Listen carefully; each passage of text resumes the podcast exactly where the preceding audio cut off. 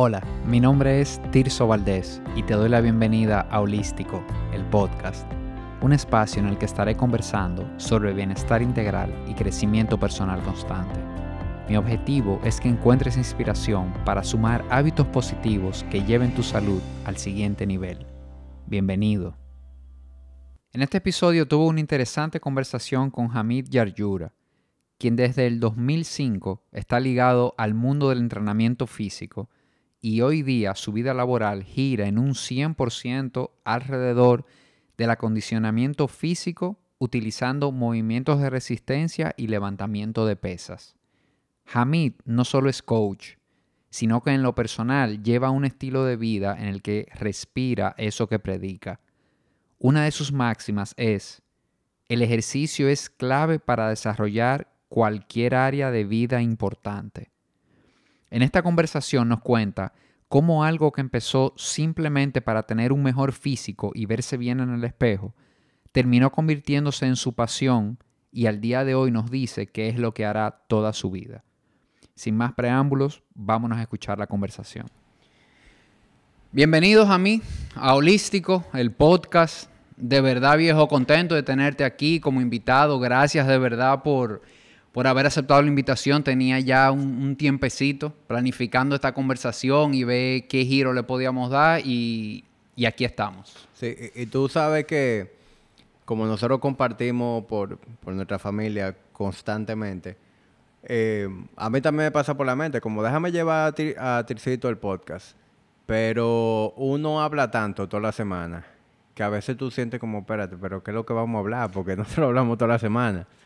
Eh, pero definitivamente yo sé que no hablamos eh, ni en esta plataforma ni bajo este contexto. Y, nada, vamos a ver qué sale de aquí hoy. Claro, y, de alguna manera estamos en industrias muy parecidas. Eh, yo como wellness coach, tú como coach más físico, tienes gimnasio, te involucrado en ese mundo, ¿verdad? Del fitness y eso. Y, yo creo que hay muchísimo que, que pudiéramos hablar. Eh, yo en lo personal tengo un approach muy integral hacia la salud. Sé que tú también. Sé que los dos estamos claros que esto no es un tema de una dieta y hacer ejercicio y ya, sino que hay varios pilares, diríamos. Uno de esos pilares que, que trabajo es la actividad física precisamente y tú en ese, en ese pilar, aunque manejas los demás, obviamente en ese pilar vamos a decir que tú eres un experto. Ya yo, yo creo que las 10.000 horas tú la llevas tú la lleva lejos. Y yo creo que para poner un punto de partida en la conversación y para, y para que quien nos está escuchando tenga una idea de, de quién eres tú si no te conoce, ¿en qué año tú empezaste a entrenar? A nivel personal. A nivel personal. En el 2005. 2005, o sea, estamos hablando ya de 16 años, más o menos, entrenando de una manera consistente. Sí, yo desde el 2005 que empecé a entrenar, yo nunca he parado. Es decir, yo nunca he tenido un, un periodo de más de, qué sé yo, de dos semanas en donde yo paré de entrenar. Que yo recuerde, mi break más largo de mi entrenamiento fue mi luna de miel, que duró 19 días. Esos 19 días yo no entrené. Y, bueno, antes de eso ni después yo recuerdo otro momento donde... Y eso te iba a comentar porque lo oí en un episodio que lo dijiste, de, eso, de que yo solamente para... El, break más largo que me he tomado de entrenar fueron los 18 días de mi luna de miel. Y, eso, o sea, que de verdad que es mucho tiempo entrenando, ya eres una, una persona que tiene las 10.000 horas, como dijimos, pero no tan solo eso. Entonces, 2005 empiezas entrenando. ¿Cuándo empieza Body Ignition? Sí, mira, yo empecé en el 2005 a entrenar eh, por motivo puramente vanidoso. Yo era un muchacho de 18 años. Eh, era un momento en donde yo ya tenía mi primer o segundo cuatrimestre de la universidad. Eh, cuando entré a la universidad ya yo estaba trabajando. no practicaba deporte como lo hacía en el colegio.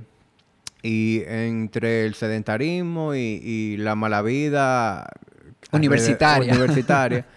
yo, yo gané como 25 libras en ese periodo. Y yo dije, espérate, yo tengo que hacer algo. Y mi motivación era como que yo quiero verme bien sin, sin ropa, yo quiero poder gustarle a las mujeres. Y eso fue lo que a mí más me inclinó. No era una cuestión de salud, ni mucho menos. Y también en el momento mi, tampoco mis expectativas eran altas. Yo simplemente quería bajar un poquito la barriga y, y verme, tú sabes, que la ropa se me viera bien. Ya el resto es historia. Eh, fue, fue una pasión que, que descubrí eh, en el proceso. Y no fue hasta el año 2010 cuando ya eh, yo empecé a ver el fitness como algo en lo que yo podía desarrollar una carrera, una pasión, pero incluso en ese momento no lo veía con la seriedad, ni me proyectaba de la manera en que se ha convertido, porque yo en ese momento trabajaba en el negocio de mi familia, eh, que era donde yo trabajaba desde que ni siquiera desde que terminé el colegio. En cuarto bachillerato ya, ya yo estaba trabajando con, con, mi papá. Y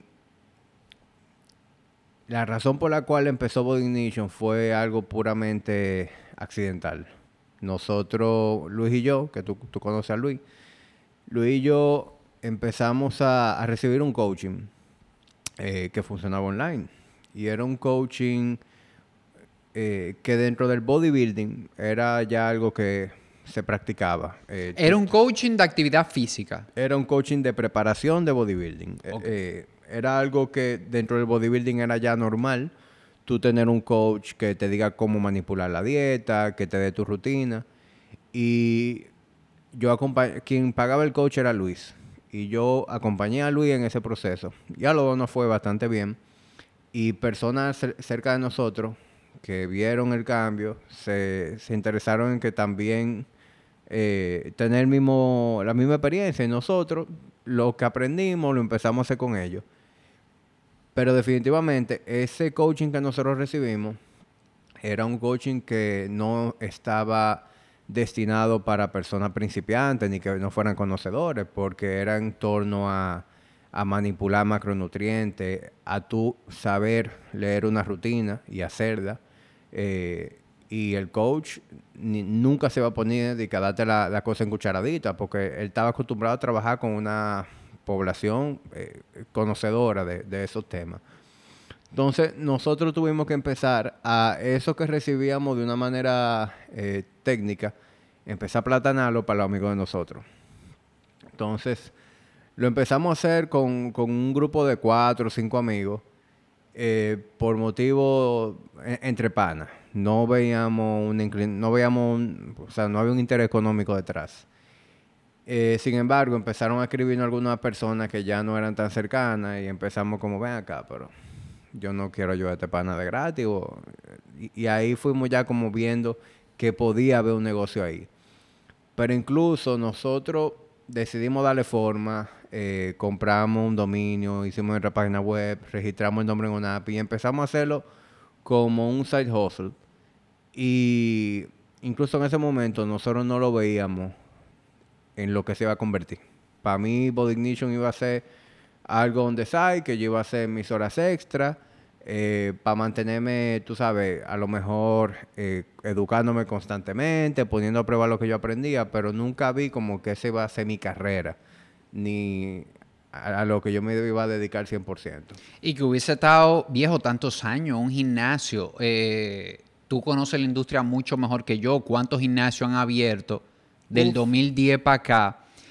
Y si yo, yo no quiero sonar romántico, pero es lo que vemos, a mí, cuando, a veces cuando las cosas comienzan tan orgánicas, sí, puede ser parte del éxito. Fíjate que ustedes, la idea no era hacer un negocio, la idea, Body Ignition nació con esa visión de negocio, con esa, ¿tú entiendes? O sea, claro. Body nació de una pasión, de algo que tú realmente disfrutabas, de algo que tú realmente te funcionó a ti. Pusiste más o menos a prueba a, a esos panes, amigos, viste que también funciona y tú dijiste, bueno, ¿qué podemos hacer con esto? Y fíjate cómo crece y definitivamente no digo yo que eso es todo, pero yo creo que eso tiene que ser gran parte del éxito de lo que es Body Ignition hoy. Sí, sí, tuvo muchísimo que ver, porque gracias a, ese approach no había una dependencia económica de Body Ignition. Es decir, yo seguía en el negocio de mi familia, Luis seguía trabajando en, el, en el banco, trabajaba en el Popular. Y nosotros no necesitábamos Body Ignition para comer. De hecho, todo lo que entraba a Body Ignition, nosotros de manera disciplinada ahorrábamos un 50% y el otro 50% nos lo dividíamos entre los dos. Y, así operamos durante tres años eh, el negocio. Eh, en paralelo a eso fuimos ya empezando a trabajar de manera presencial con personas que querían ese tipo de servicio. Eh, lo hacíamos en las instalaciones de workout. Y, el asunto se fue madurando, pero nosotros gracias a, ese approach siempre pudimos estar como que en una posición en donde no estábamos desesperados por el dinero, ni estábamos como que viendo de qué manera era que íbamos a explotar el asunto, sino que así como tú dices, fue creciendo bastante orgánico eh, hasta el punto ya a finales del año 2013, en donde se dieron varias circunstancias que de cierta forma nos empujaron a que abriéramos el gimnasio incluso en ese momento no era algo como que estábamos persiguiendo, sino que el, terreno se puso. El universo habló, o sea, el terreno se nos dio, se nos puso de una manera que si no lo hacíamos íbamos a ser eh, tontos. Claro. Incluso en ese momento eh, seguimos trabajando igual. Es decir, los primeros dos años de Body Ignition como gimnasio, ese periodo, finales del 2013, 2014 completo, 2015 completo, eh, yo, no, yo no abandoné el negocio de mi papá.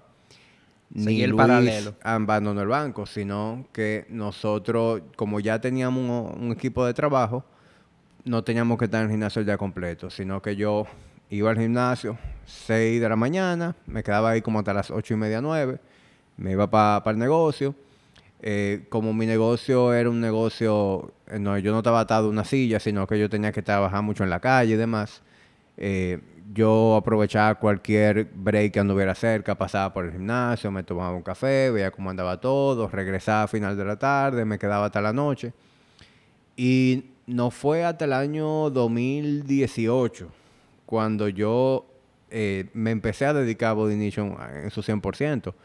Porque aunque antes de eso ya yo hubiera podido dar paso de decir, ok, yo puedo vivir eh, de Body Nation al 100%, yo eh, sentía un compromiso también con mi papá. Sentía un compromiso con el negocio de la familia, que aún siento. Yo nunca me he desligado del negocio de la familia por completo. Eh, porque ahí fue donde yo eché los dientes, ahí fue donde yo aprendí a trabajar, adquirí mucha disciplina, muchos rasgos, eh, gracias a mi papá. Y, y como que se me quedó e, esa Sí, uno siente como esa cosita, como. Porque no hay traición, no, es como, pero uno siente como ese, ese, ese, agradecimiento. Fue, fue donde uno aprendió a trabajar, fue donde tú, tú, tú entiendes, como que desligarte. Y, que, no era que a mí no me gustaba, o sea, era algo que yo también me veía haciendo. Yo fuera feliz y eh, trabajando en eso hoy en día, pero no más feliz que lo que hago ahora. Entonces fue un asunto como de, bueno, e, e, este, es mi plan A, eh, vámonos por aquí buenísimo. Y ya después de tantos años, a mí, eh, tú tienes una perspectiva bastante amplia, como dije, de la actividad física, porque tú eres una persona que la está practicando del 2005, pero estás en el negocio también y estás en la industria. Y sé que eres una persona que, que del 2005 para acá, de alguna, de alguna forma u otra, has estado bastante, eh, bastante metido en la industria. ¿Qué si yo te preguntara, Jami, ¿qué ha sido para ti la actividad física en tu vida? ¿Qué, qué, ¿Cómo ha cambiado tu vida el, el, practicar actividad física de manera consistente? Mira, de, muchas maneras. Eh, poniendo a un lado lo más obvio, que es que nosotros, los seres humanos, estamos diseñados para movernos constantemente eh, es vital para uno disfrutar de una buena condición física, de una buena salud, de incluso buenas habilidades cognitivas. Es vital practicar algún tipo de movimiento diariamente. Pero sacando eso a un lado, para mí el, ejercicio, eh, y, me voy romántico aquí, se parece mucho a, los desafíos de la vida. Es decir, esa paciencia, eh, todo aquel que, que toma su entrenamiento en serio y que quiere lograr algo dentro de su entrenamiento, eh, tiene que desarrollar la paciencia. Se da cuenta de que los resultados no son milagrosos, eh, tú no puedes estar brincando de un lugar a otro, sino que tú tienes que casarte con algo y ser consistente y confiar en que eso va a dar resultados. Eso se parece mucho a otras cosas que ocurren en la vida. Eh, el tema también de un principio básico del entrenamiento eh, de pesas es la sobrecarga progresiva. Eh, cada semana, dentro de un entrenamiento de fuerza, tú quieres poder manejar un poquito más de peso o un poquito más de repeticiones o ejecutar mejores movimientos. También se parece mucho a la vida, ¿verdad? El, el tú crecer. ir progresando siempre. Ir progresando de manera constante. Y viejo, hasta, hasta la manera en que un músculo crece. ¿Cómo un músculo crece? Tú haces un, daño en los tejidos, porque eso es lo que un entrenamiento de hipertrofia. ¿Y qué tienen que hacer los músculos? Tienen que regenerarse, hacerse más fuertes. Y eso es lo que provoca un desarrollo en el físico. Entonces, mira cómo muchas de las cosas que yo te estoy diciendo se parecen a fenómenos que ocurren eh, en, el plano laboral, en el plano espiritual, tu crecimiento como persona. O sea que definitivamente a través del, entrenamiento, yo diría que yo he logrado fortalecer eh, mi ética de trabajo, eh, mi disciplina, desarrollar la paciencia, que son cosas que definitivamente te sirven mucho para la vida. y, y como un resultado periférico diríamos, lograr un buen físico. Que fíjate que es interesante que me contaste muchas cosas y no me hablaste del físico. Que hay mucha gente que entiende que, de una, que, ejercicio es rebajar, ejercicio es perder peso y ejercicio es tapiedra. O sea, está duro. Y yo lo veo bien, yo no veo mal que tú tengas eso como objetivo. Pero cuando hablamos, si, si nos sentáramos aquí a estudiar los top 5 beneficios del ejercicio en tu vida, es probable que el cuerpo no sea entre lo principal. O sea, tú mencionaste muchas cosas. Hoy en día no. Hoy en día no, pero gracias a, la madurez que yo he adquirido en el proceso, porque cuando yo empecé a entrenar, mi motivación era 100% eh, superficial. Claro, por eso fue lo que te puso en el camino, diríamos. Fíjate cómo eh, algo te pone en el camino. A veces tú llegas al camino por por cosas, pero durante el camino vas moldeando, va madurando esa visión y va uno entendiendo cómo va a canalizar eso y uno se va dando cuenta de que yo entré por el físico, pero lo que estoy encontrando aquí es mucho más. Claro. Lo que pasa es que la, las motivaciones de cada quien para hacer ejercicio, para llevar un estilo de vida saludable, depende mucho de, de dónde se encuentre esa persona. Y por eso, a la hora de tú trabajar con cualquier persona, eh, tú que también eres coach, eh, evitar tú ponerte en los zapatos de esa persona para encontrarte con ellos en el punto donde se encuentran y definir qué es lo que esa persona quiere lograr y una estrategia que conecte eh, todo eso. si tú hablas con un muchacho de 18 años entrando a la universidad, a lo mejor lo que más le interese es verse bien sin ropa, desarrollar esa, seguridad, esa autoestima para sentirse cómodo eh, entre pana, con la mujer, etcétera. Esa es su prioridad. Es muy difícil que tú hables con un niño de 18 años y te diga, no, yo quiero entrenar por longevidad y para mis funciones cognitivas. Claro, y yo me refiero, déjame, y, y voy a hacer una aclaración, qué bueno que tú lo mencionas, yo me refiero desde el punto de vista no juzgando las personas que lleguen a la actividad física por el físico.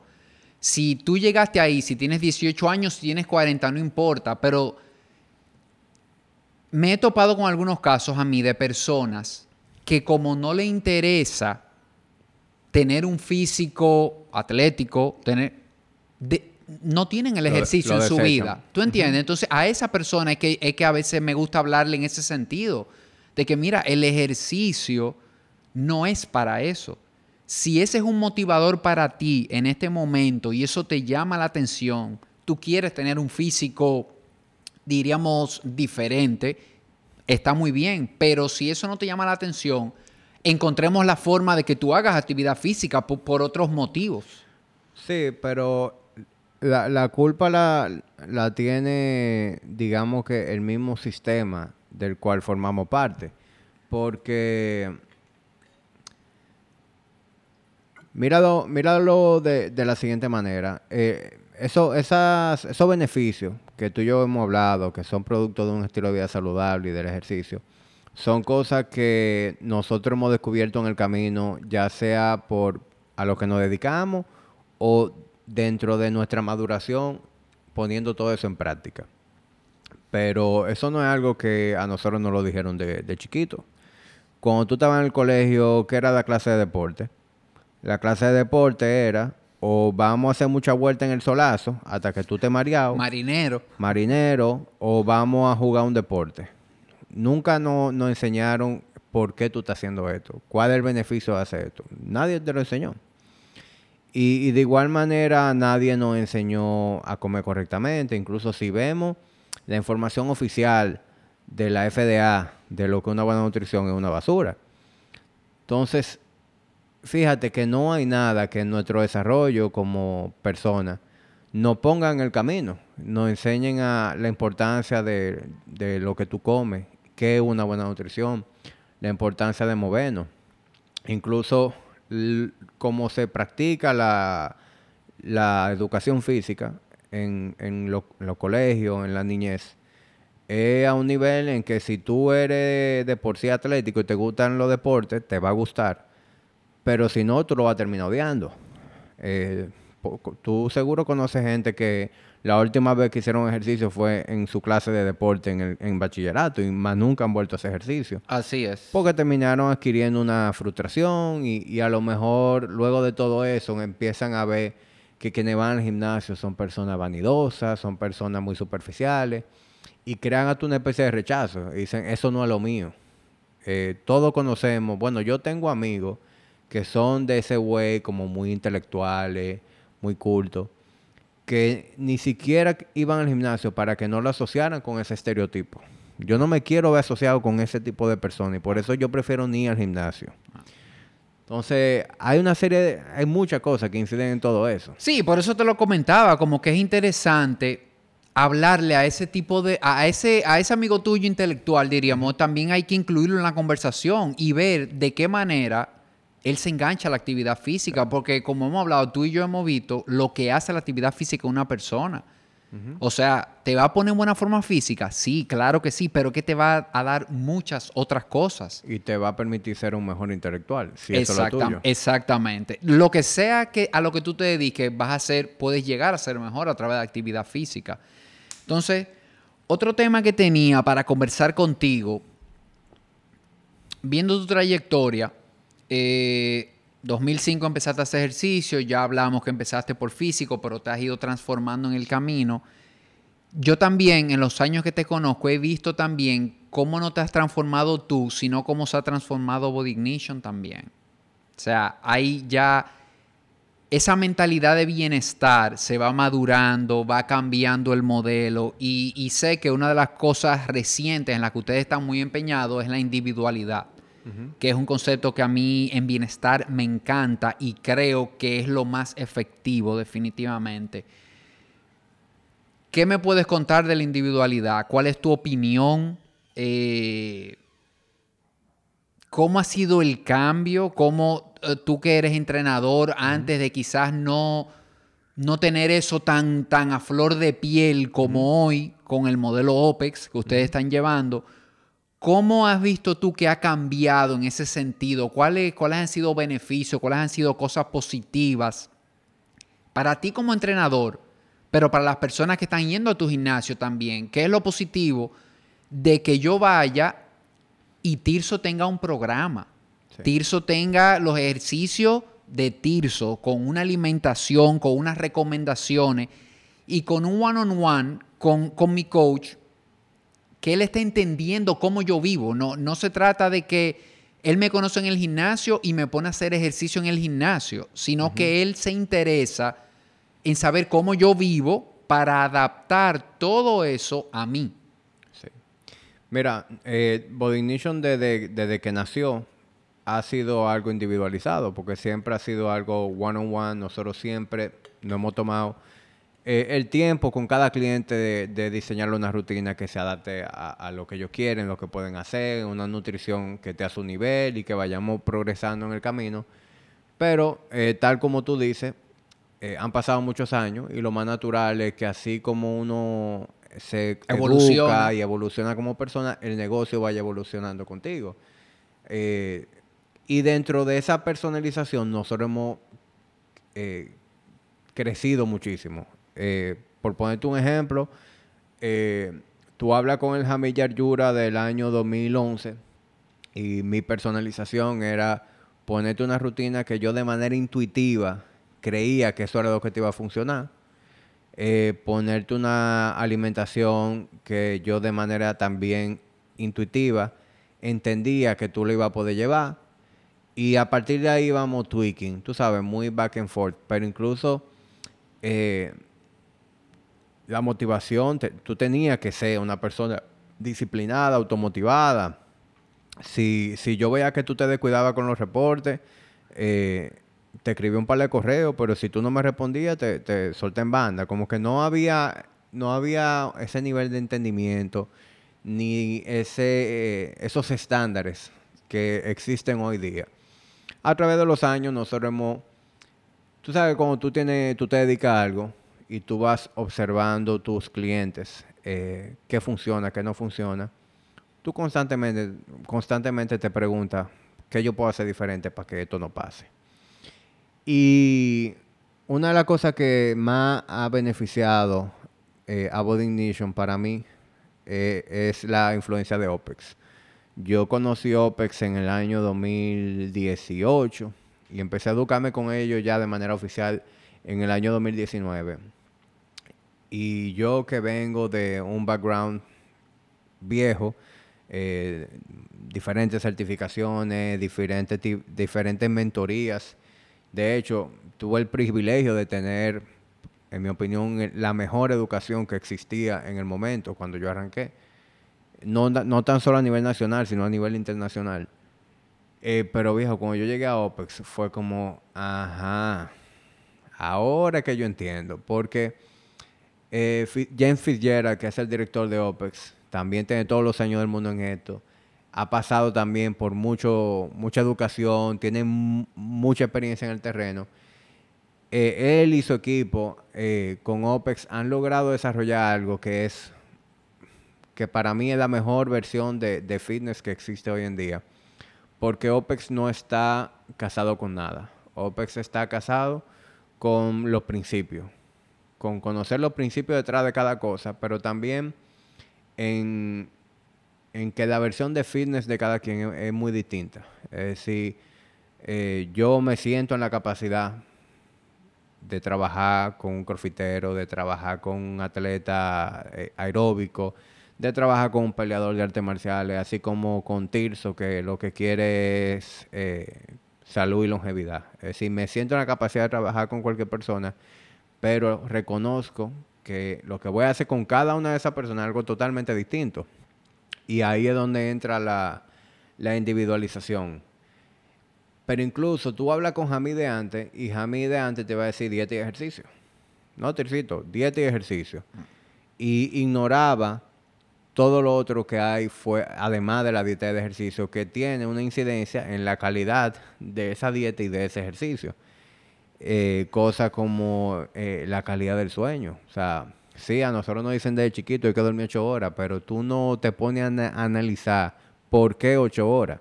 ¿Y qué pasa ¿Y qué pasa durante esas ocho horas? Mm. Y cuando no son ocho horas y son seis, o cuando son ocho pero interrumpidas, ¿qué pasa con tu organismo? Yo quiero hacer lo mismo en el gimnasio cuando son seis y no va a ser lo mismo. ¿Qué pasa con tu organismo? ¿Qué pasa con tu hormona? Entonces, eh, desde que tú entras el sueño en la ecuación, ya tus prescripciones cambian. Desde que tú entras tu salud digestiva y cómo eso tiene una influencia en el mismo sueño, pero también en la calidad de tu entrenamiento y en tus funciones cognitivas.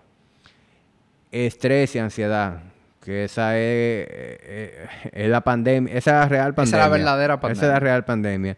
¿Qué tanto estrés y ansiedad tú manejas?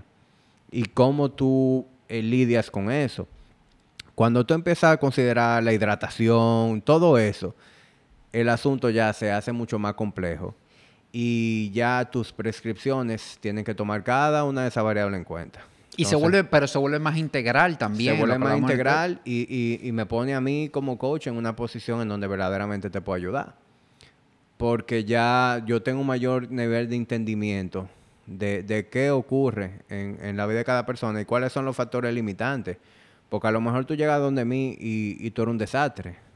Pero yo no puedo pretender cambiar todo de la noche a la mañana, sino vamos a reconocer a lo mejor qué es lo más crítico ahora mismo dentro de tu estilo de vida y también qué es lo que tú más estás dispuesto a cambiar rápidamente.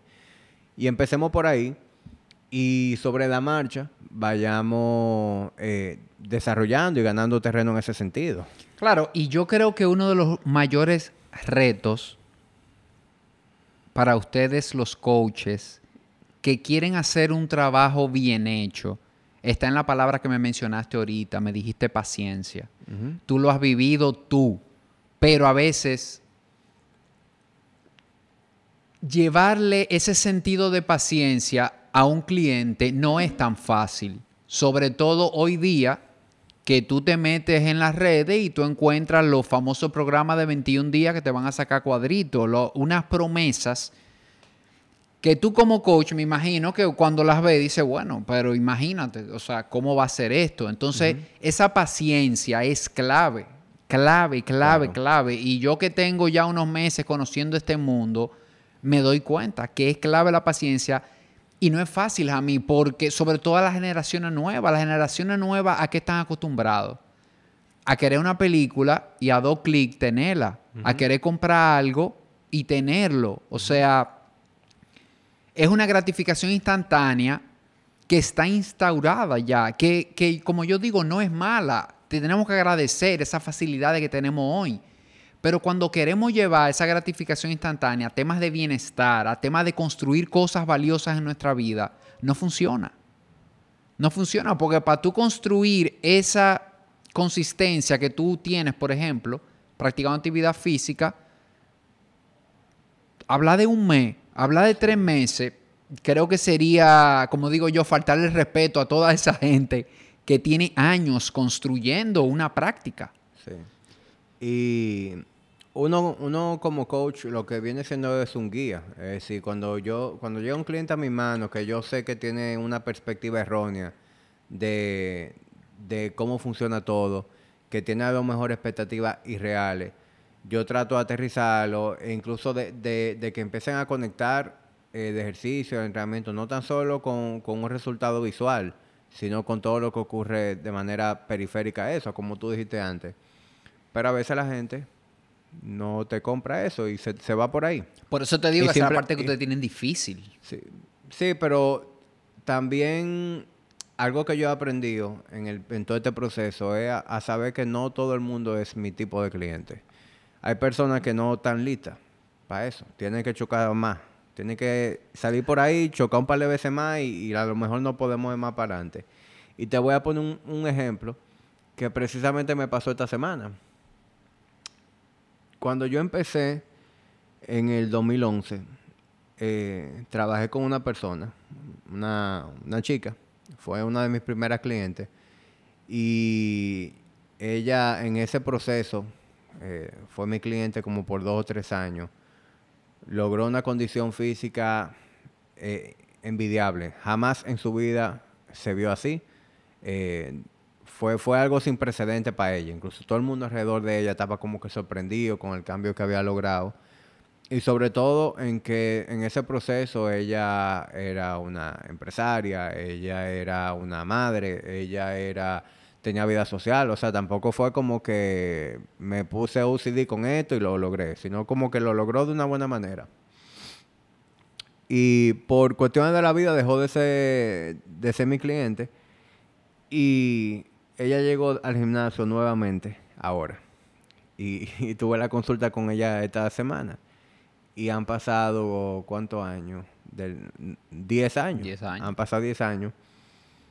Y ahora mismo ella tiene 40 libras más que en esa época. Eh, tiene un estilo de vida fatal. Eh, no tiene, no tiene buenos hábitos alrededor del sueño, no tiene buenos hábitos alrededor de la comida. Eh, bebe alcohol prácticamente diariamente, o sea, su vida ahora mismo es un desastre desde el punto de vista de, salud. Y en medio de la consulta ella me dice que todo lo que hizo en, este, en ese tiempo, eh, ella hizo eh, Pronocal, ella hizo patilla china. Ella hizo, viejo, todo lo que existe por ahí, que es un quick fix que te permite rebajar. Ella lo hizo todo. Y porque toda la vida decidió probar eh, con, con los métodos de nosotros nuevamente. Y eh, bueno, la consulta fue la semana pasada y justo ayer me escribe y me dice, wow, qué, qué bien yo me siento en, en pocos días. Yo sé que esto va a ser un proceso largo, pero como que eh, siento que estoy haciendo algo que me hace sentido. y Yo no sé por qué yo daré tanto tiempo en volver aquí. Si esto fue lo que a mí me funcionó la primera vez. Esos fueron los trayones de lo que tú hablaste ahorita. Sí, por o eso sea, hay te- gente que necesita esos trayones para llegar, para llegar ya con una visión diferente al lugar. Y, y- y eso es. Y, y uno como coach a veces también necesita los trayones. Eh, hay, hay un, hay un dicho que, que dice, eh, when the student is ready, the teacher will appear. Exacto. ¿Verdad? Y en cierta manera yo siento que a, a nosotros nos pasó eso con, con OPEX. En el sentido de que si yo hubiera tenido la, la influencia de OPEX en mis primeros cinco años, No le hubiera visto el valor. yo no lo hubiera visto el valor. Yo hubiera hecho, y estos tigres, ¿qué es lo que me están hablando de beber agua y de dormir y de, y, y- de que holistic? ¿Qué mierda es esa? ¿Entiendes? A mí háblame de, de cuadritos, a mí háblame de, De hierro. de hierro, de vamos a romper, ¿entiendes? No pain, no gain. Y es el, es el speech de, de Steve Jobs también, Connecting the Dots. Cuando tú miras para atrás tu vida, tú entiendes por qué las cosas ocurrieron en el momento que ocurrieron. Que si hubiesen ocurrido antes, no hubiesen sido tan favorables como quizás lo fueron, porque todo tiene su momento. Cada quien tiene su momento, las personas, las empresas, el conocimiento. Uno va en esa línea de evolución y, y es tú tienes tu, tu momento definitivamente. Entonces, con, con- con respecto a, a- a la misma evolución de Body Ignition, eh, yo creo que te compartí hace unos días eh, un video de, de Simon Sinek, en donde él hablaba que la posición de CEO eh, realmente no, no debería ser CEO, debería llamarse CVO. En vez de eh, Chief Executive Officer, Chief Vision Officer. Realmente esa es la función de un CEO, es la visión del negocio. Mira para adelante. Y él pone de ejemplo empresas que se retira un CEO y ponen al frente al que era CFO o al que era COO y las empresas no, no, no les va bien. Porque el hecho de que tú tengas al lado a un buen administrador o a uno que sea un monstruo en operaciones no necesariamente quiere decir que tienen la visión de para dónde va el negocio. Y poniendo este mismo ejemplo, eso que vi en OPEX, eso que vi en OPEX, que me hizo tanto sentido desde que lo vi, yo no podía limitarlo a Hamid, a lo que Hamid hiciera. Y dije, no, pero es que esto no soy yo nada más. Yo quiero que Body Ignition en su totalidad opere así.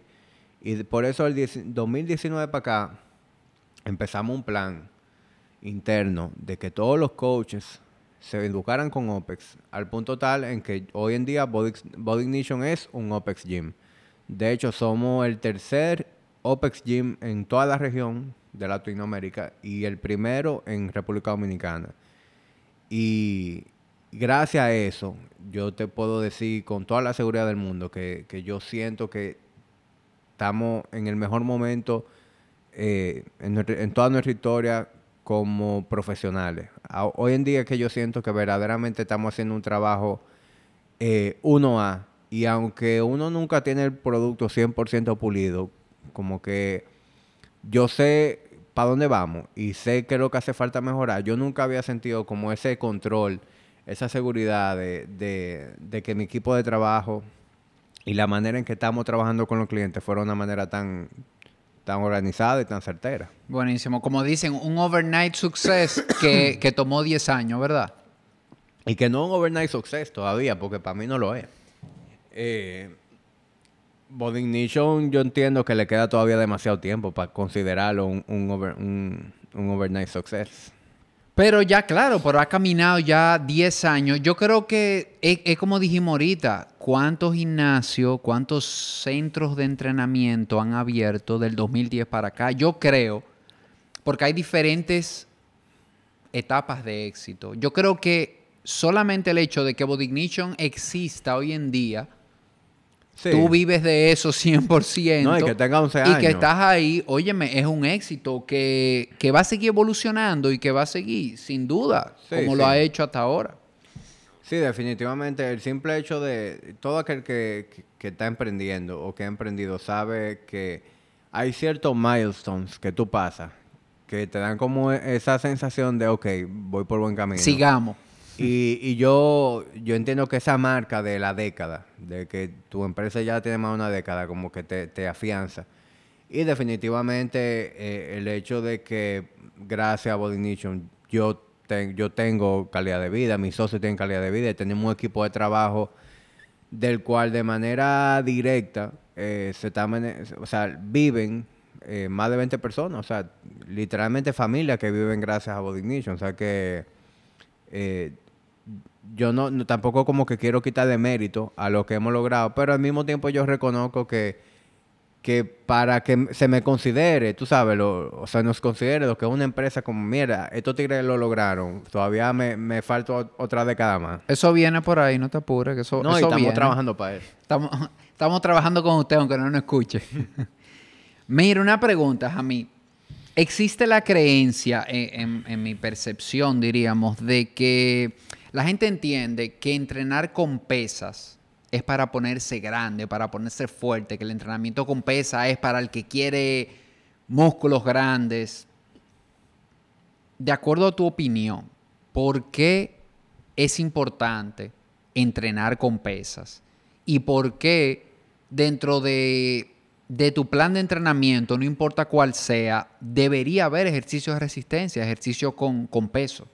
Bueno, ni siquiera en base a mi opinión, eh, en base a la ciencia, porque alrededor de, todo esto hay ciencia. Eh, y lo que pasa es que se, se habla de lo hierro, la pesa, pero es resistencia. Es sumamente importante dentro de un régimen de actividad física tener trabajo de resistencia, porque eso es lo que va a ayudar a tu mantener buenos niveles de densidad ósea, a tu mantener eh, buena masa muscular, que son cualidades que te permiten mantener fuerza, mantener vitalidad, mantener buena postura, mantener una buena composición física. Fíjate que una de, las maya- de las mayores características del envejecimiento es la, la sarcopenia, que es la pérdida de masa muscular. Que a partir de los 40 ya empieza... No, y, y- y de la manera en que la gente come y vive hoy en día a, a partir de los 20. Imagínate. Eh, si tú te fijas en, la condición física de, un anciano, eh, un aspecto flácido, eh, con, mala postura, eso porque gracias, producto de, no tener un- de no hacer este tipo de entrenamiento, de resistencia y obviamente otros factores de estilo de vida, pues van perdiendo masa muscular, van perdiendo densidad ósea. Entonces, la razón por la cual todo el mundo debería hacer trabajo de resistencia no es algo superficial, no es para verse bonito, es para tener un cuerpo, un físico funcional que te permita tener calidad de vida. Em, lo que pasa es que eh, e- ese, ese pensamiento de que las pesas son para verse bonito, para tener músculo grande, son producto del mismo marketing. Es decir, cómo a ti te han mercadeado las pesas desde que tú tienes razón, eh, a través del físico. Y es porque el, fitness es muy aspiracional. Cuando tuve un buen físico, tú dices, yo quiero eso. ¿Cómo lo logro? Pesa, hierro. Pues entonces voy por ahí. Eh, la generación de nosotros que se, que se crió con un, con un Rocky, con un Rambo, con un eh, Terminator. Es decir, yo crecí viendo eso físico y yo quería verme así. Y eso influyó mucho en que yo em- quisiera hacer pesa más para adelante, eh, porque eso se te queda en tu subconsciente. Y no está mal, no está mal. De hecho, ojalá y, y hubiera muchos muchos Rambo y muchos Rocky en vez de, de, de toda esta vaina perversa que están viendo y van a ver los hijos de uno. Claro. No, y que, y que como tú dices, es más fácil, obviamente, llevar el mensaje a nivel de mercadeo desde ahí, porque pensando yo, está un poco duro eh, visualmente hacer algo con salud metabólica que llame la atención, ¿verdad? Porque Claro, y, y es que no es sexy, es que no es sexy. Tú te imaginas un anuncio, entrena con pesa para que no estés jorobado. Para o sea, que tu insulina y te muestren un Claro. cuerpo algo, claro. Claro, no. eso, eso no motiva. Ahora tú me dices, si tú haces pesa, tú te vas a ver así. Tú dices, mierda, sí. ¿Dónde me inscribo? Claro, claro, totalmente. Y coméntame un poco de la importancia de asesorarse, de asesorarse bien, sobre todo al inicio, al inicio que uno está, eh, uno quiere hacer pesas, uno quiere un gimnasio, uno quiere entrenar. ¿Cuál es la importancia de buscar una, una asesoría correcta, sobre todo al inicio? Bueno, la, la importancia de buscar una asesoría depende mucho de, de dónde tú estás. Es decir, mientras... Es, un- es un asunto de, de disponibilidad de tiempo y, y disponibilidad también de asumir riesgo. Es decir, cuando tú eres un muchacho, ¿verdad? Tú no te rompes fácil. Tú puedes hacer muchísimo disparate en el gimnasio y tú no te vas a romper fácil. Y también tú tienes muchísimo tiempo de ocio para tú leer, para tú meter... Hoy en día tú te metes a YouTube. YouTube y, y tú te puedes educar, literalmente. Entonces, la necesidad de que un muchacho de 15 años tenga un coach son muy diferentes a la de un empresario de 45 años que tiene su tiempo limitado, que no tiene el tiempo de dedicarse a, aprender de nutrición y entrenamiento. Eh, tú quieres eficiencia. ¿Y qué mejor manera de buscar una asesoría, como todo en la vida? Si, si yo tengo ahora mismo un problema legal, yo no voy a ir a la universidad a aprender derecho. Yo, yo voy a llamar a un abogado y le voy a decir, mira, me está pasando esto, ¿qué tú me dices? Entonces la gente debería ver fitness de la misma manera. O sea, si tú quieres aprender a, entrenar eh, libre de riesgo, conseguir tus resultados de una manera eh, eficiente, rápido, educarte en ese pr- proceso, definitivamente si tú buscas una ayuda profesional, tú vas a ver un mejor resultado en menor tiempo. Y a esa gente que le gusta trabajar con objetivos, a esa gente que son los maniáticos de Excel, como yo le digo, que le gusta ver su cosa, ver cómo va cambiando, también hace mucho sentido buscarte una persona que te vaya dando seguimiento, que te vaya viendo un reporte, que te vaya midiendo, para tú ir midiendo, porque hay personas, no todo el mundo se motiva por la misma cosa, pero hay mucha gente que se motiva mucho con ver un progreso, con ir viendo que, oye, me voy mejorando. me- No, no es nada más que me estoy sintiendo mejor, porque eso todos lo sentimos. Pero cuando tú ves que te miden, que ven algo, no, que esto está diferente, o sea, una medida física diríamos que tú estás diferente, tienes esto, eso también motiva bastante a un grupo de personas. Claro. Todo lo que tú mides se mejora. El simple hecho de que tú empieces a medir algo se mejora. O sea, si tú agarras tu, tu, tu casa, la finanza de tu casa, y tú empiezas a sumar todos los meses cuánto tú gastas, aún sin tú hacer nada al respecto, el simple hecho de tú medirlo va a hacer que mejore. Entonces, con esto pasa lo mismo. Si, si tú mides progreso eh, de manera consistente, eh, uno, tú, te- tú automáticamente estás creando un, un framework, una estructura que obviamente te va a ayudar a progresar mejor. Pero también eh, nadie quiere medir y ver el mismo resultado, sino que cuando tú mides y tú ves que dio un resultado, tú vas a hacer lo necesario para que el mes que viene sea eh, un resultado diferente. Y esa es una, una de las muchas razones por la cual tú tener un coach ayuda. También el hecho de, de tú tener un compromiso con alguien más. Eh, cuando tú tienes ese compromiso con, con tu coach de ir a las consultas periódicamente, de ir al gimnasio, aunque tú no estés en el mejor humor, eh, eso, le da, esto, eso te crea un mayor compromiso Te mueve. y eso te mueve.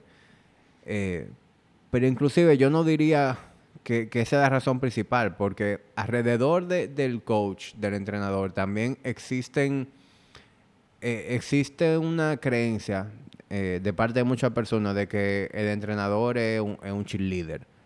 eh, o, o- el que está o el que va a estar obligándote a hacer las cosas no ese no es el deber de un coach tampoco el deber de un coach es gui- guiarte y ayudarte a conseguir esos resultados. Pero como yo te ayudo, no es simplemente eh, dándote, tú sabes, un pep talk cada vez que tú llegas al gimnasio y, y- y- y gritándote mientras tú entrenas, no. Es ayudándote a, a identificar cuáles son las cosas que te limitan, eh, diseñándote un programa de entrenamiento que tú disfrutes hacer, que tú puedas hacer y que te permita progresar. Eh, recomendaciones de nutrición y de estilo de vida que, que hagan sentido para ti y que le sumen a tu vida. O sea, realmente cuando tú analizas de qué manera un coach puede ayudar a una gente, eh, eso está en mucho plano, ¿entiendes?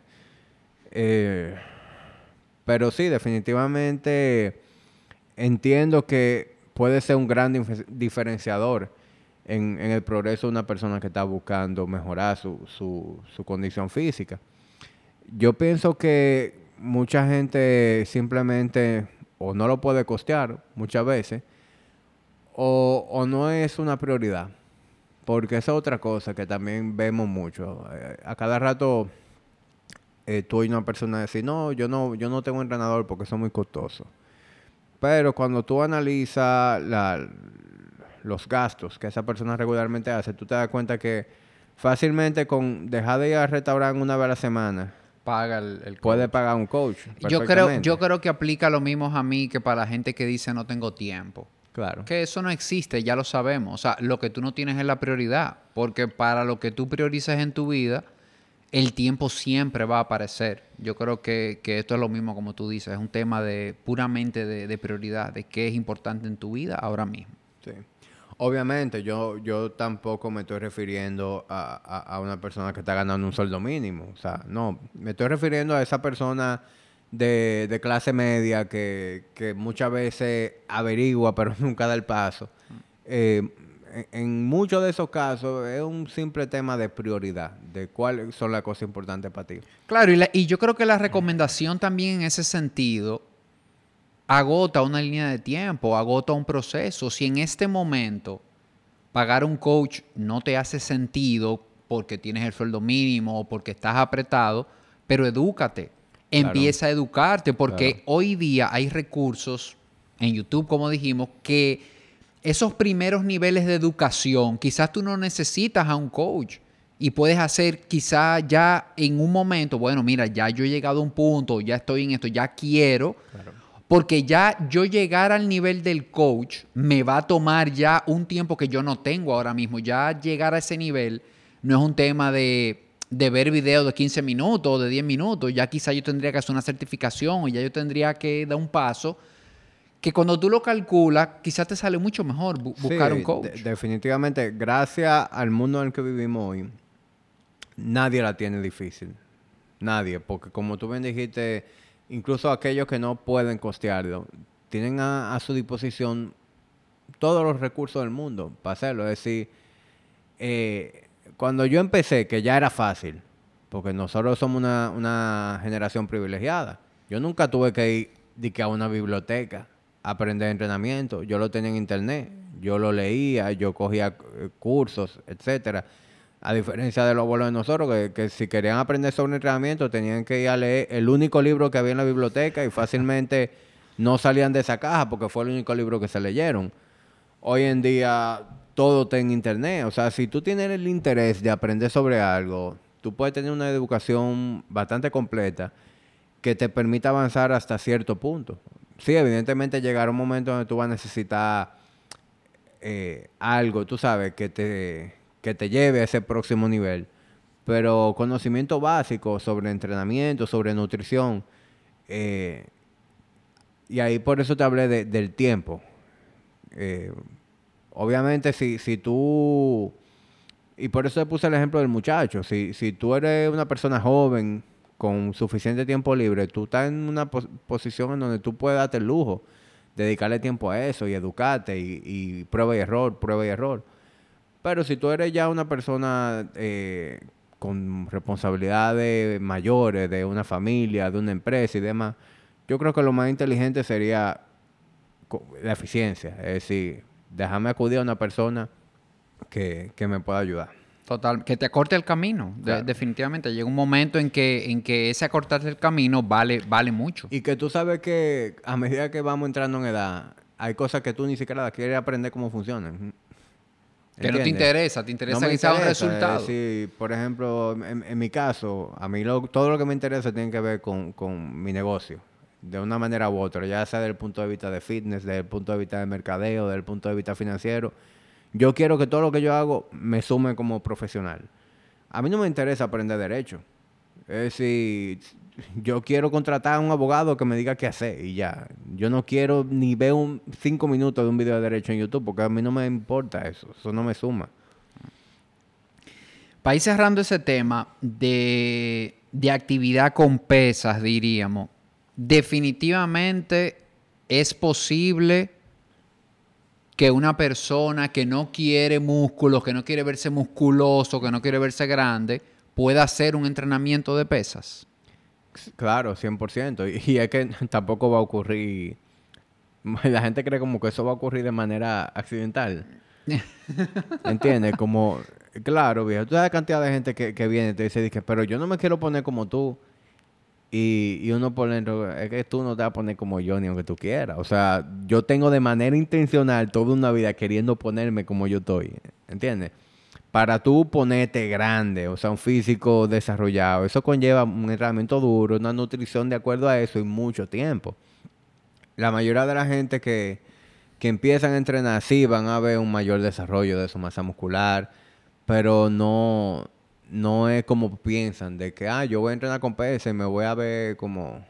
Claro. Como el de la revista. O, y, al final creo que también eh, en ese método individualizado que ustedes están llevando, la persona tiene su espacio para decir lo que quiere y obviamente pensar en una, en una mejor composición del cuerpo, que yo creo que es un tema que no se habla mucho. Cuando al gimnasio ah, músculo, pues, pero en realidad yo creo que es interesante también que tú entiendas que lo que, lo que se busca es una mejor composición de tu cuerpo, de que tu cuerpo esté en una mejor composición, músculo, grasa y ese tipo de cosas. Claro, y es por eso que, el peso yo no le presto mucha importancia. Eh, obviamente, para quien no conoce cómo funciona todo, la única variable que conocen es el peso. Y a lo mejor tú en tu momento, en tu mejor momento, donde tú mejor te veías y te sentías, tú pesabas 200 libras. Y por eso cuando tú pesas 20, tú dices, yo quiero pesar 200, porque eso es tu única referencia.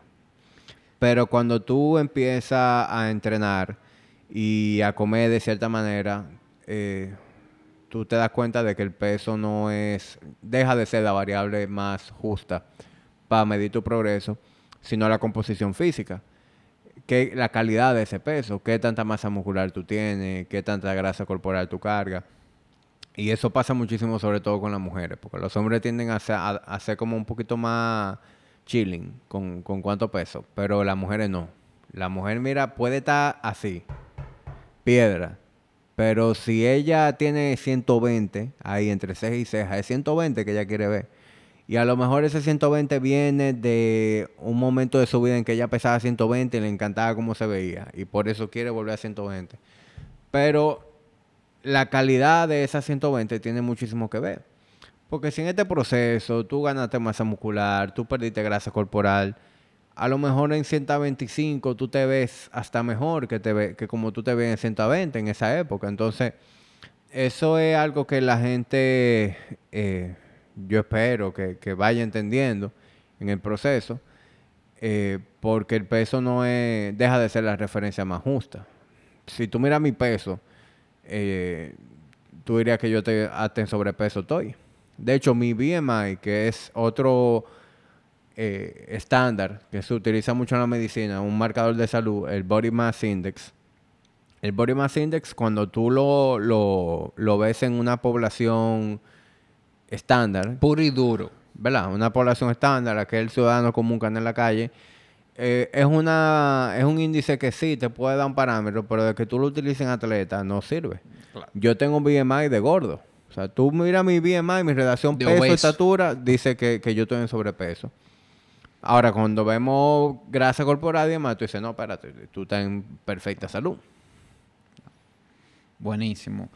Bueno, pues para ir cerrando, Jamín, Quiero hacerte una pregunta. ¿Cuáles serían tus tres recomendaciones, las tres recomendaciones más importantes para una persona que quiere empezar a entrenar, que está pensando, eh, quiero hacer pesa, estoy muy enfocado quizás en el cardio o no estoy haciendo nada y, hacer ejercicio de pesa es algo que me llama la atención. ¿Cuáles serían esas tres recomendaciones tuyas? Ok. Bueno, lo primero es que no esperen el, no esperen el momento perfecto. Es si la cantidad de gente que tú hablas con ellos te dicen, no, yo, yo sé, yo voy a empezar, lo que pasa es que estoy esperando que este negocio arranque y que yo pueda contratar a una gente, o yo estoy esperando terminar este proyecto, que me voy a liberar un poquito, o sea, ese, ese momento nunca llega, porque la vida está llena de, situaciones y de problemas, y cuando tú, es como los lo mundos en el Nintendo, que cuando tú llegas a un mundo nuevo, ese mundo es más difícil. Entonces, es ya, el momento es ya de tú eh, priorizar y, sacar eh, el tiempo posible para tu salud. Y de la mano con eso también empezar, eh, empezar con algo realista. Es decir, si tú no haces ejercicio ningún día a la semana, no quieres empezar entrenando los siete días de la semana.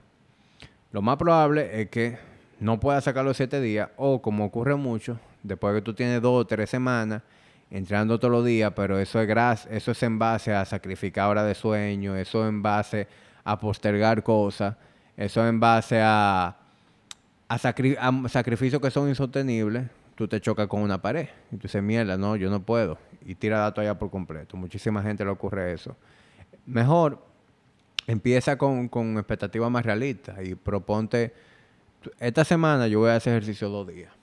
Después de que tú ganaste ese terreno, ya es un hábito para ti, sube a tres. Y después de que tú estás tres veces, si, esas tres sesiones son de caminata, pues déjame convertir una en trabajo de resistencia y ve creando un sistema que, te funcione, porque también no tiene que lucir perfecto el primer día.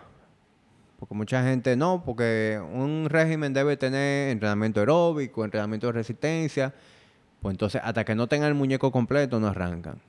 Óyeme, lo que sea que tú hagas es mejor que no hacer nada. Entonces, el, el simple hecho de tú ir creando hábitos va a ser, aprovecha ese momentum, que ya sea una cuestión de inercia, de, que eso vaya eh, cogiendo fuerza. y de la misma manera, eh, debe verse la nutrición. Es decir, no quiera eh, brincar en, en, esta dieta que está de moda ahora, porque siempre hay un trend, siempre hay una dieta que es como que la dieta del momento, sino empieza a preguntarte qué es una buena nutrición. A aprender de nutrición. Y, tampoco te tienes que ir en, en, ciencia muy profunda. Yo le... Para mí hay una regla que cualquier persona puede utilizar como, como referencia para saber qué le conviene comer. Hazte la siguiente pregunta. Cuando tú vayas a comer algo, pregúntate, ¿eso que yo me voy a comer, yo me lo hubiera podido comer hace 100 años? Mi abuelo se lo hubiese podido comer. Exacto. Si tu abuelo no se lo hubiese podido comer, lo más probable es que tú tampoco deberías comértelo. Y con eso lo que te quiero decir es, vamos a comer lo más cerca posible del estado natural de los alimentos. No se trata de eliminar carbohidratos por completo, no se trata de eliminar proteínas, ni eliminar la grasa de la dieta, sino de comer las cosas dentro de su, lo más cerca posible de su estado natural.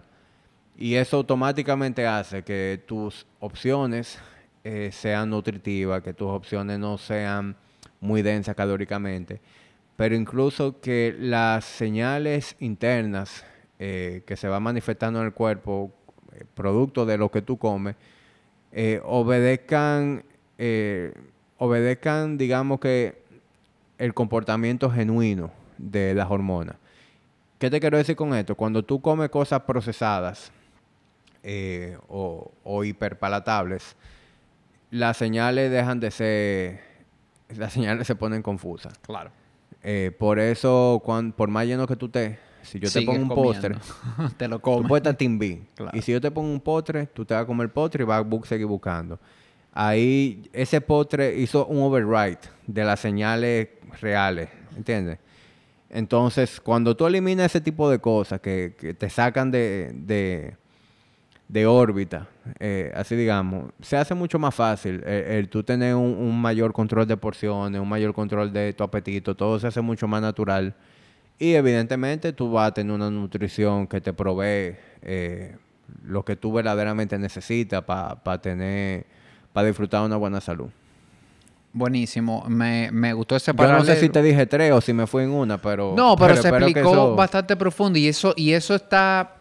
Me gusta porque muchas veces decidimos empezar a cuidar el carro, ¿verdad? Empezar a cuidar la carrocería, el vehículo, darle su mantenimiento.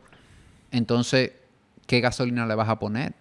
Porque no es tan solo sacar el carro, es que si decides ir para Montecristi, si decides ir para un sitio lejos, con la actividad física, qué combustible vas a poner. Entonces, por eso es que yo siempre veo, la veo amarrada. O sea, tu rendimiento en, el gimnasio y todo va a depender mucho de qué, gasolina tú estás echando. Y, y, ahora que tú me pones el ejemplo de los carros, hay un ejemplo que se da mucho con los carros que se parece al comportamiento más tradicional dentro de la gente que va al gimnasio.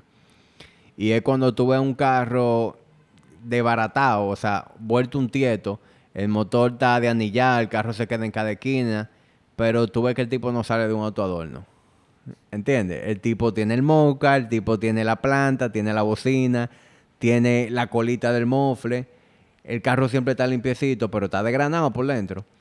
Entonces, lo mismo ocurre con una gente que siempre está en la dieta trendy, eh, en todos los suplementos, pero no se hace cargo de las cosas que son mucho más básicas y que obviamente tienen una mayor incidencia en, los resultados. Así es. Bueno, antes de yo pasar a mi última pregunta, a mí, gracias de verdad por, por este episodio. La gente que te quiera seguir, la gente que quiera ver tu contenido, eh, ¿cuál es tu, Instagram? Eh, yo en todos lados tengo el mismo user, es Hamid Yaryura, H-A-M-I-D y-A-R, Y-U-R-A. Em, y también a través de Body Ignition, que es eh, mi, proyecto en conjunto con mis socios, B-O-D-Y y latina G-I-N-I-T-I-O-N. Perfecto. Y señores, de verdad invitarlos también que si están considerando empezar a entrenar con pesas, desen una vuelta por Body Ignition, vayan a una consulta gratuita, pidan una, una cita, algo, vayan a conocer la metodología OPEX de Body Ignition porque de verdad que está súper interesante y es un enfoque bastante integral. Quiero invitarlos también, señores, a que busquen el podcast de Hamid, que es Tertulia Dura. De verdad que el podcast está buenísimo. Hamid eh, toca temas individuales algunas veces y algunas veces tiene unos invitados interesantísimos. Ese, ese de los últimos que tuviste con el kinesiólogo está súper interesante con Patricio. De verdad los invito a que, a que busquen este podcast. Está en YouTube también, sí, si, si lo quieren ver. Cada episodio, eh, perdón, cada episodio sale tanto en audio como en video en, YouTube. Y, y sí, eh, tú bien dijiste que quien quiera conocer más sobre mí, que vaya al gimnasio y, y que podemos hacer la consulta. Yo tampoco eh, quiero como que la gente perciba que, que para beneficiarse de mí o para recibir mi ayuda tiene que ir a Body Ignition y, y, consumir mi servicio. Precisamente por eso yo hago el podcast, por eso eh, doy información gratuita en mis redes sociales y por eso trato de, de, comunicar y ayudar a cualquier persona que me escribe por DM, porque yo no quiero que eso sea una barrera. ¿Entiendes? Yo no quiero que esa muchacha que trabaja en el supermercado, en la caja, porque no puede pagar body nicho, no pueda tener una buena ayuda. Sino vamos a hacer todo lo asequible para todo el mundo. Y bueno, señora, ahí se la pusieron facilísimo. Lo oyeron, ¿verdad? De la misma boca de él, quien se anime a escribirle, a mandarle un DM. Eh, estoy seguro que Hamid eh, la va a ayudar en lo que necesite en ese momento y no se olviden, vayan al podcast Tertulia Dura. Jami, una última pregunta para cerrar, y es una pregunta que le hago a todos mis invitados. ¿Cuál es tu definición de bienestar? Ok. Déjame ver cómo la puedo hacer corta. Porque son muchas cosas y, y, es fácil hacerla larga. Pero ¿cómo la podemos hacer concisa? Para mí, el bienestar es poder eh, disfrutar, eh, tener calidad de vida y esa calidad de vida que se exprese de diferentes formas. eh, por un lado, en, cómo tú te sientes, ¿verdad? Tu estado de ánimo, eh, tu, tu nivel de energía y vitalidad, pero también el poder expresar movimiento. Y esa expresión del movimiento se puede dar de diferentes maneras. Se puede dar en, en tu poder disfrutar de actividades de aire libre, el tu poder disfrutar del deporte que a ti te gusta, el tu poder hacer actividades con, tus hijos, con tu mascota. Realmente eh, eso es lo que uno busca con lo, con lo que se hace en el gimnasio. Es decir, todo lo que tú haces en el gimnasio debe conectarse con eso, con esa plenitud. Porque de qué te sirve ir al gimnasio y, hacer un movimiento si, si tú no puedes salir el fin de semana y hacer un hike o subirte en un, un paddle eh, y, remar. O sea, eh, eso es verdaderamente lo que... Esa es la calidad de la vida. Esos son los momentos que tú te llevas, esos son los momentos que, que, te, que verdaderamente te dan esa plenitud. Y para mí el bienestar es eso. Buenísimo. Con esto cerramos, señores. Gracias a mí una vez más. Gracias a ti por la invitación y que se repita. Un fuerte abrazo.